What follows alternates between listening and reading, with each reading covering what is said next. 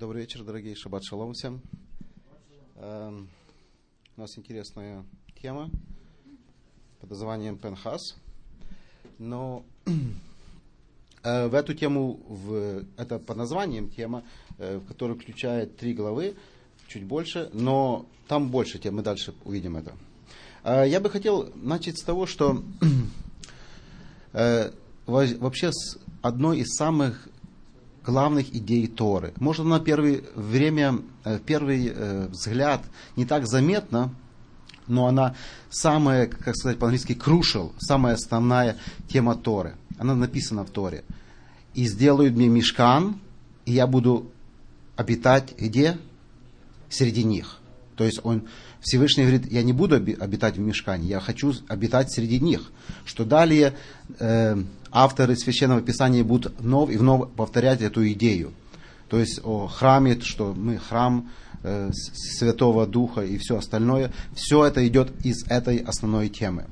И что получается, что из-за того, что Всевышний хочет обитать среди нас и в нас, э, мы увидим на этом примере, что именно через человеческий фактор он может присутствовать в нас и среди нас или не может присутствовать. То есть человек в силе создать для него благо, такие благоприятные условия для божественного существования и обитания, или может создать абсолютно отрицательные, где Всевышний просто не может и не будет присутствовать, и он при этом прямо и явно, четко, ясно говорит – для того, чтобы подойти к э, э, характеру Пинхаса, я обязан чуть-чуть вернуться обратно в тему Кораха. Да? То есть почему? Потому что 24 глава заканчивается стихом 25.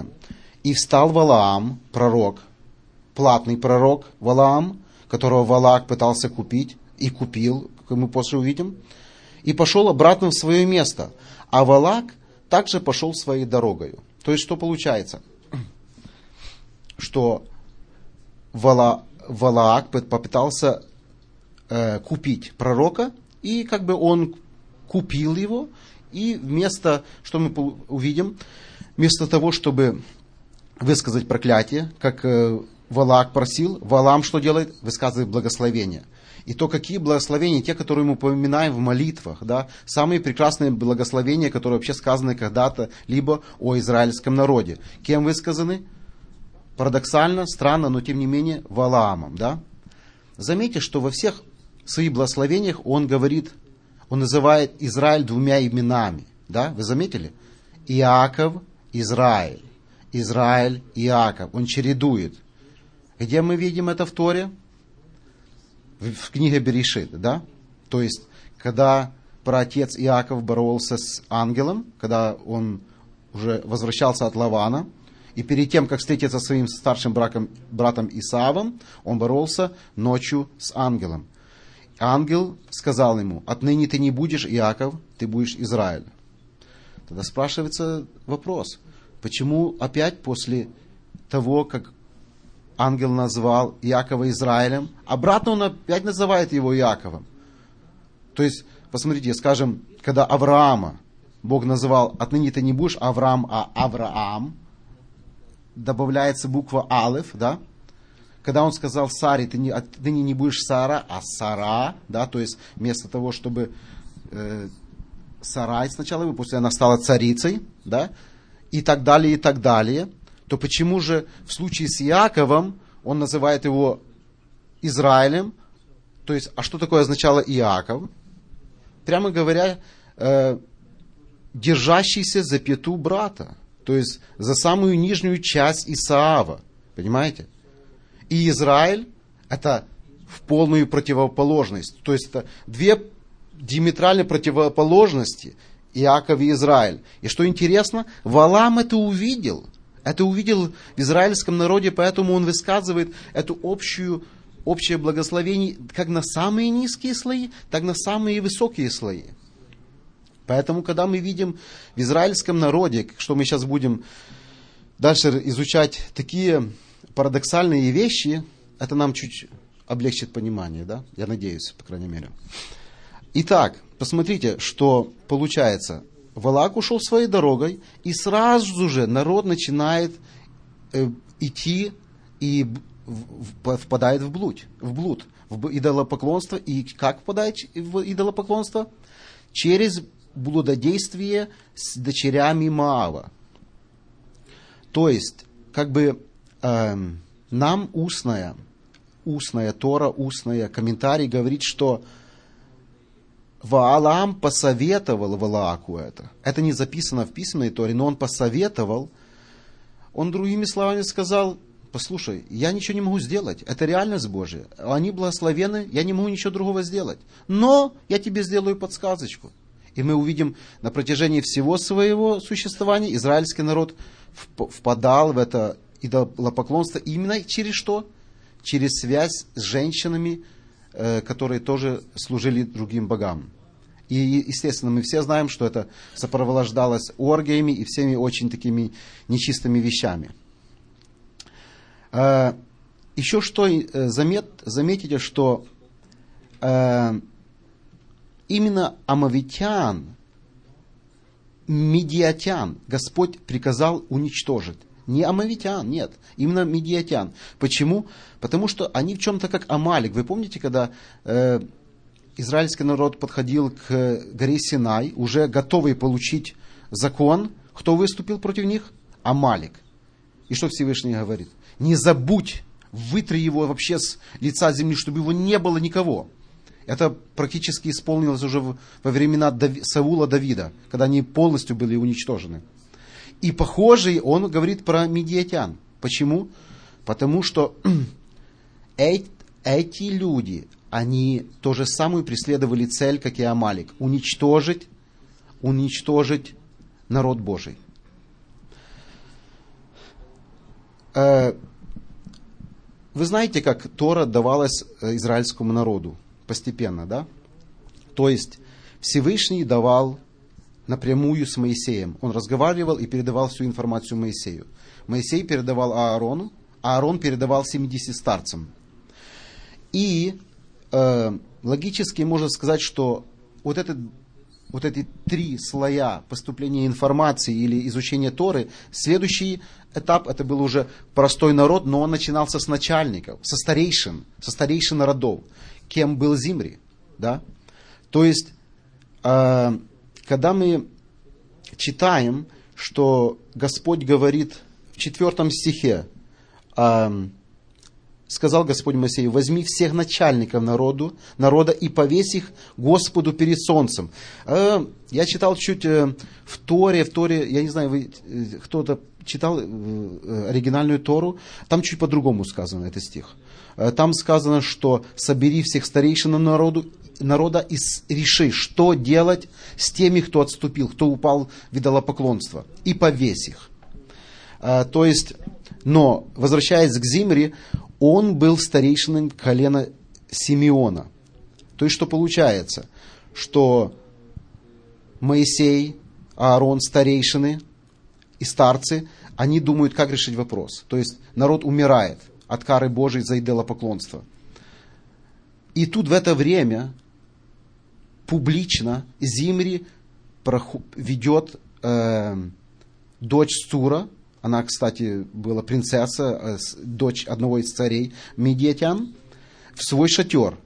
Э, понятно, для, для каких действий. То есть, это, можно сказать, был грех поднятой руки. Если вы знаете, что такое грех поднятой руки, сторы это значит Э, явное, э, наглое противоречие, публичное противоречие э, закону Божьему.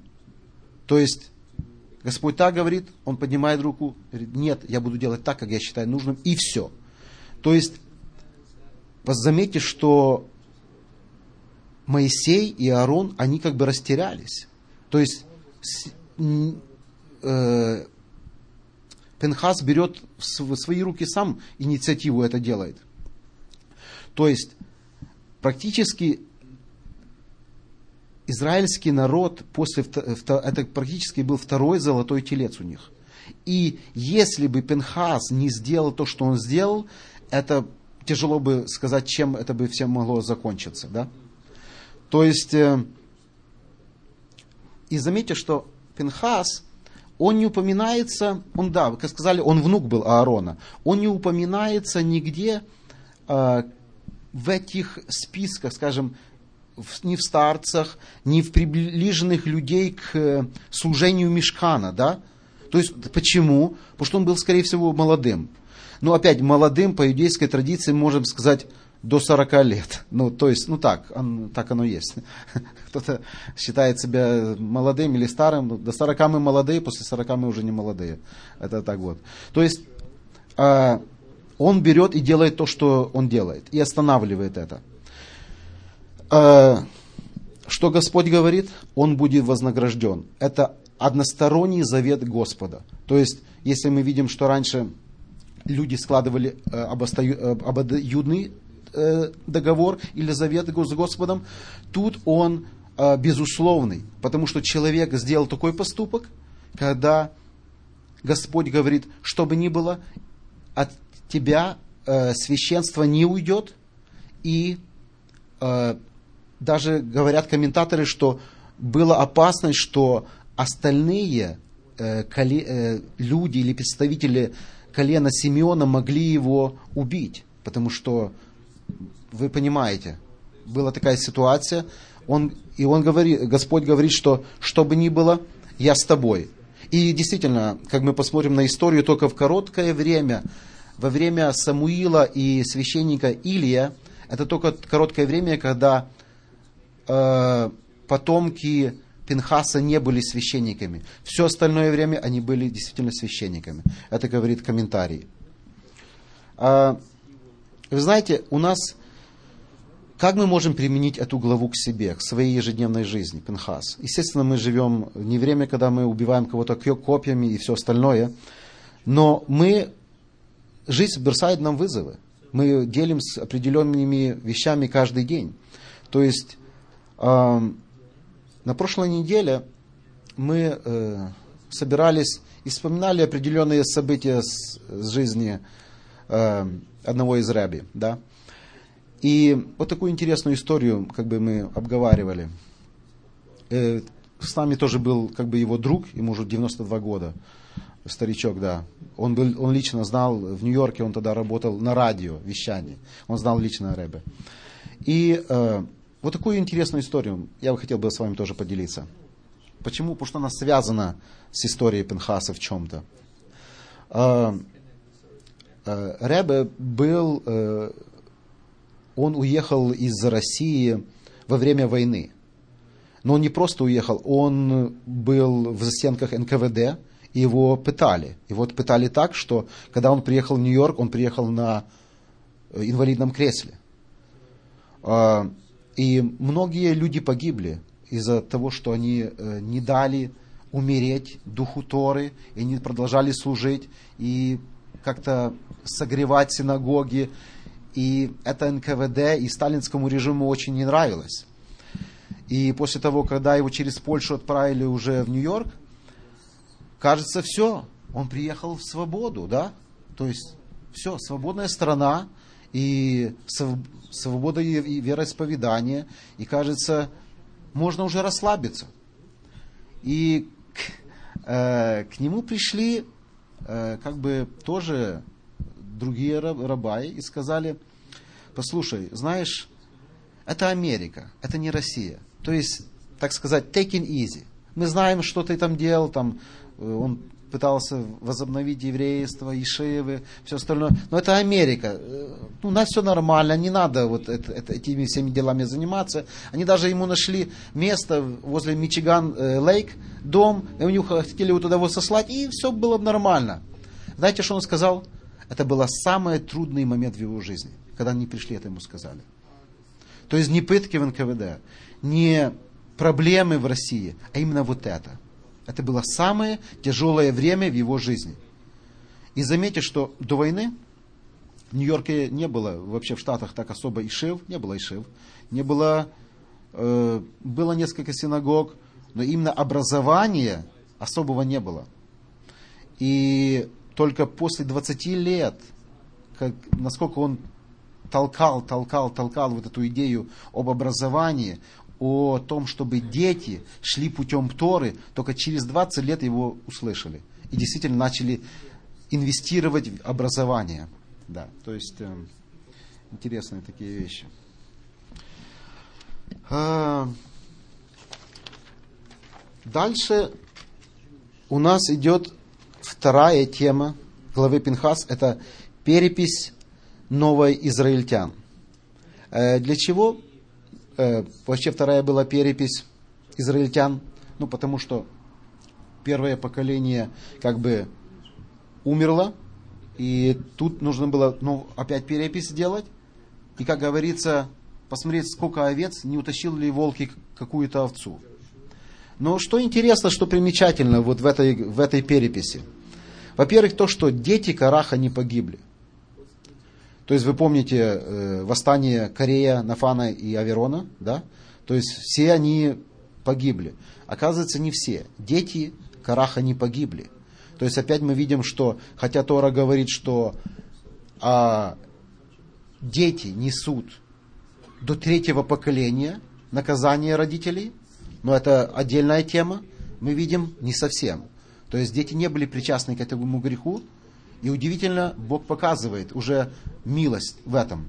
И некоторые комментаторы говорят, что э, это были, э, естественно, Карах это был э, из колена Левия, и именно, это опять устная Тора говорит, что они очень красиво пели. К сожалению, у меня нет этих песен, я не могу их воспроизвести. Но говорят, что вот этим они славились, дети Караха, что они пели на ступенях Мишах, э, Мешкана. Это в числах 26 глава. Еще что примечательно в, в переписи, что всего на 1820 человек меньше людей во всего израильского народа, чем в предыдущей переписи. То есть приблизительно, если мы посчитаем, что 600 тысяч мужского населения и приблизительно 2-3 миллиона, грубо говоря, всех остальных, то 1820 человек, это практически за такой отрезок времени, это нормально считается.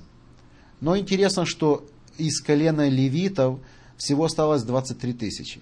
И всего на тысячу человек больше, чем в предыдущем в переписи. Почему? А, некоторые комментаторы опять говорят, что это возможно с тем связано, что многие левиты поддержали, не многие, но видно, определенное количество, большое количество поддержало Караха в его восстании, и они погибли с ним. Потому что тяжело понять, почему всего на тысячу человек при, прирост населения колена Левия.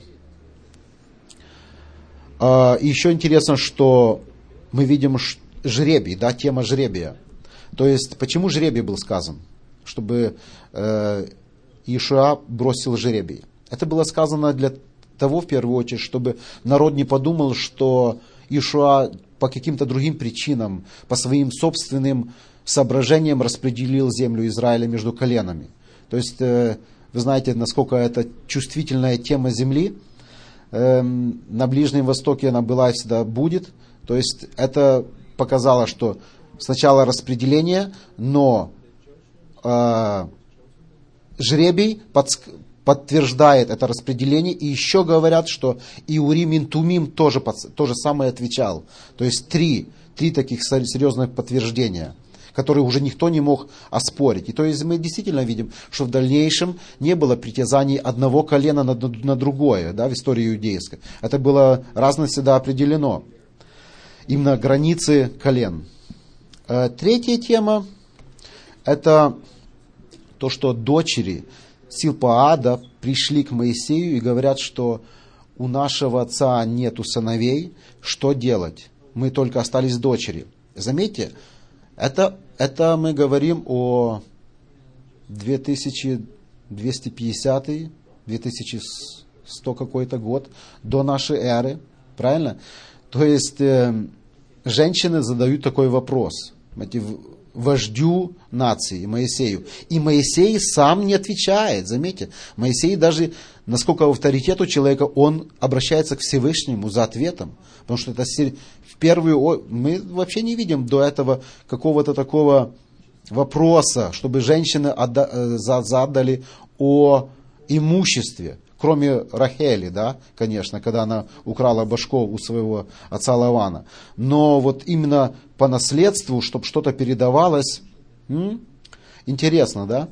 То есть, и что Всевышний говорит? Да, то есть, если у человека нет сыновей, дочери должны получить то, что получили бы сыновья. Если не выходят замуж, то есть это, естественно, переходит им мужьям и семьям.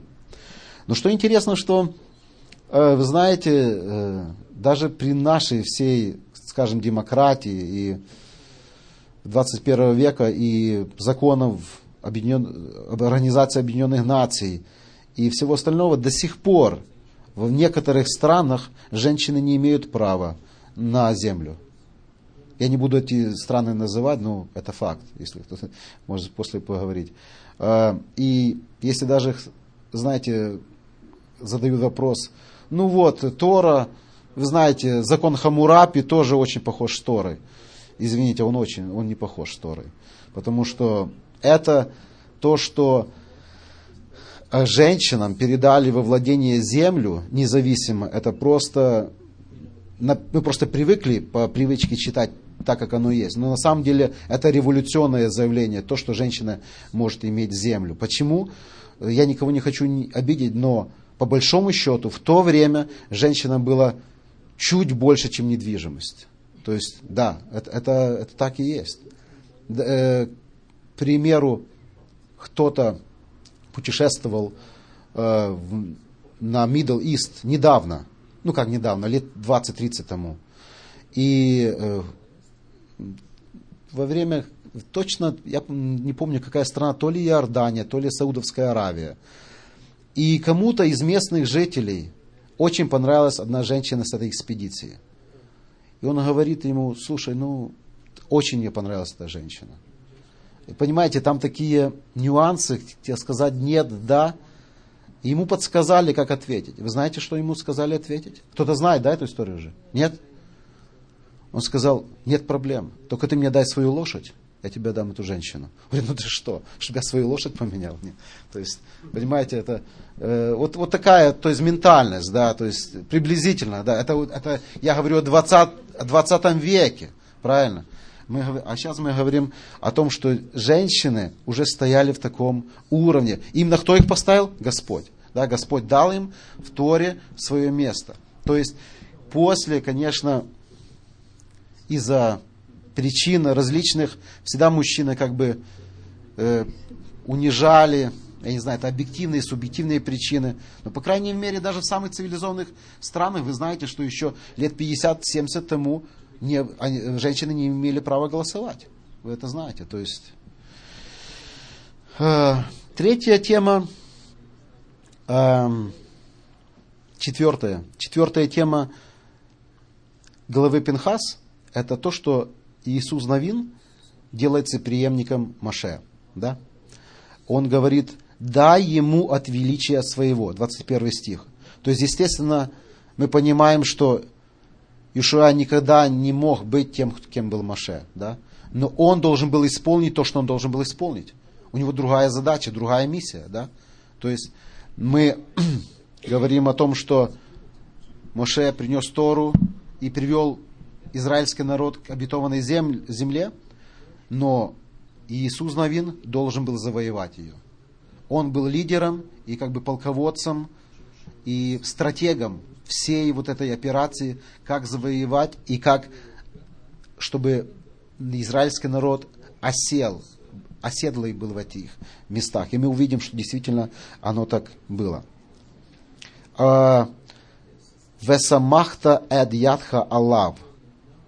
То есть возложение рук. Мы видим, что в этом случае Моисей первый раз вообще в, Священном Писании через возложение рук – передает авторитет духовный другому физическому. Э, э, человеку. То есть мы знаем, благословения существовали. Исаак благословлял своих детей, благословение это одно, но чтобы именно авторитет и титул, это первый раз такое мы видим. И еще интересно, что в 18 стихе говорится, убеди, уговори его. То есть в оригинале говорит, возьми себе, это значит, убеди, уговори.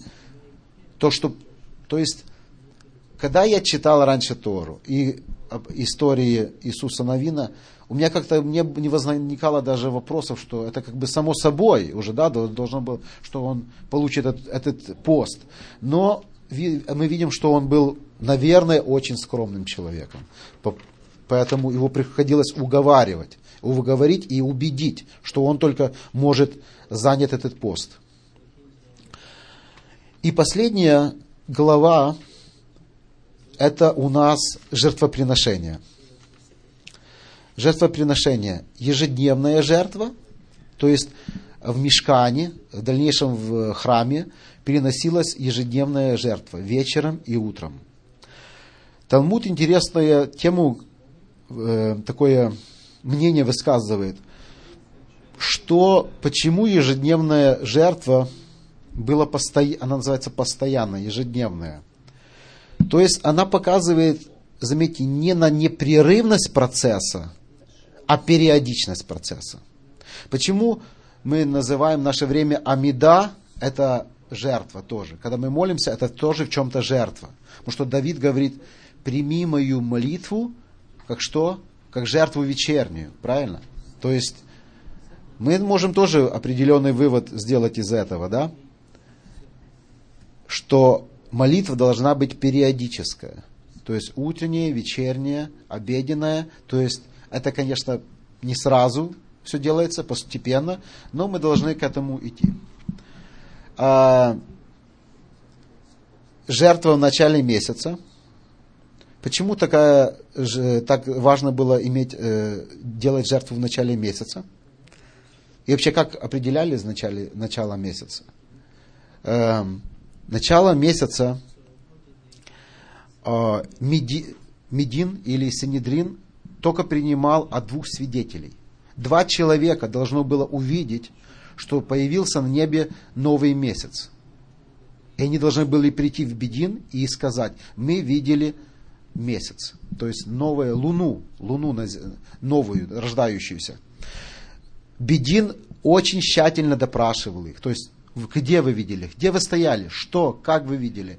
Вам, может, показалось. То есть человек точно должен был рассказать по стандартам Бедина, что это была действительно луна. Настоящая от двух свидетелей. Почему так это было нужно? Почему так важно было? Ну, естественно, народ был тогда очень зависим от земляных работ. Да? сельскохозяйственных работ. Они должны были знать точно, когда им что сеять, когда им собирать. Поэтому а, жертва в начале месяца это как бы новый цикл, да? День, месяц. Дальше дополнительная жертва в субботу. Это опять шаббат, мирная жертва. Суббота это отдельный вообще день, святой день, поэтому это естественно, что нужно было дополнительную жертву. Шавуот, праздник пер, первинок, то есть первых плодов Шавуот, да? Песах, Песах, жертва, э, воспоминание выхода израильского народа из Египта. И с этим много что связано с целым праздником, но тут только указывается о жертвах в Песах. И Новый год – Рошгашана и Йом-Кипур.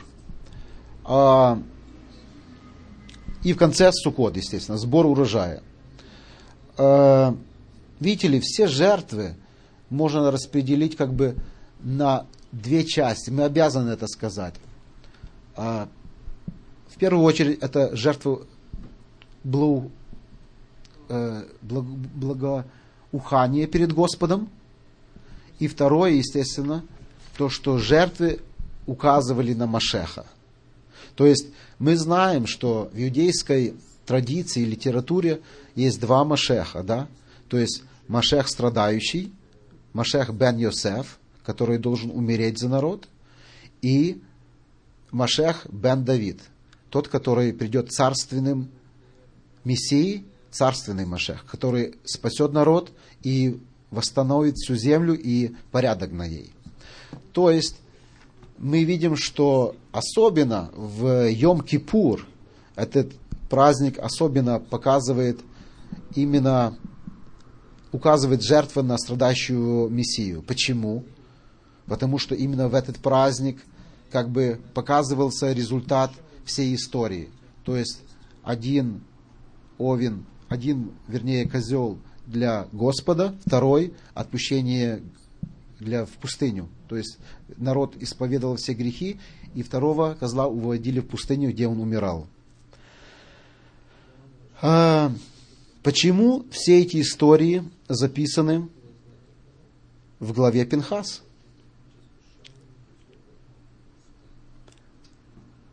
Потому что опять мы возвращаемся к, к началу. Вы помните, с чего мы начали сегодняшнюю тему? С тем, что Господь хочет, чтобы мы сделали Ему обитание на этой земле. Он имеет миллиарды, миллионы разных уровней творения. Но и Он именно хочет здесь, где есть зло, где есть грех, смерть, все остальное, Он именно хочет здесь получить это, это место обитания. То есть, и мы как сказали, что через некоторых людей его сила, слава уходит, но через некоторые люди умеют привлечь это. То есть то, что сделал Пенхас. Именно не зря, особенно э, все заповеди о жертвоприношениях записаны в этой главе. Потому что Пенхас своими действиями, он сумел, он сумел привлечь вот это духовное к материальному, а материальное вознести в уровень духовного. Мне понравилось опять одно высказывание Любавичского Рэбе, я хочу прочитать по поводу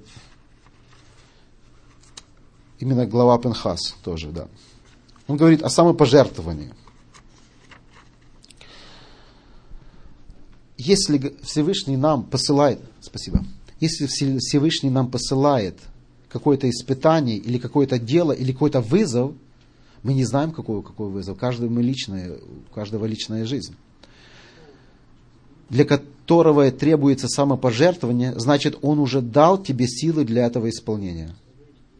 И даже возможно, что в этот момент твоей душе присоединится искра. И еще он говорит вот эту интересную тоже фразу. В такое время, в наше время, каждый еврей обязан разжечь в своей душе пламя ревности за Всевышнего. А сделать это можно с помощью изучения глубинного содержания Торы. Выйти из своих четырех стен, идти к евреям и говорить с ними, выбирая такие слова, которые их не обидят, слушать которыми им будет приятно, но которые взволнуют их душу. Не нужно заводить с ними интеллектуальные дискуссии, потому что во время пожара для этого нет времени и вообще, когда есть опасность для жизни человека, не увлекают его умственными рассуждениями. Нужно говорить с чувством, словами, исходящими из души, такими, которыми раздуют искорку любви к Всевышнему. Да. Еще он эм, продолжает о самопожертвовании. Самопожертвование состоит не в том, чтобы взобраться и, крышу, и на крышу и броситься вниз, упаси Господь. Самопожертвование совершается без шума, потому что не в землетрясении Бог, самопожертвование должно наполнять самые повседневные дела. Надо затыкать уши, чтобы не слышать того, что не следует слушать. Закрывать глаза, чтобы не видеть того, что не следует видеть. Даже в изучении Торы требуется самопожертвование, чтобы не брать Тору к себе, а себя брать к Торе. И когда желают по-настоящему, это удается. Я завершу свою наверное, короткую речь именно этими словами, что давайте попытаемся не брать Тору к себе, а себя брать Тор, к Торе. Э, то есть не нужно иногда задавать логические вопросы, что всем нам очень присуще. Почему, а когда, а вот так. Давайте как-то больше доверять тому, что священное слово говорит нам. И именно как говорит псалмопевец, вкусите и узнаете, да? Не вкусят сладости Торы, мы этого не узнаем. А как ее можно вкусить? Начинать потихоньку исполнять ее заповеди. Да благословит вас всех Господь.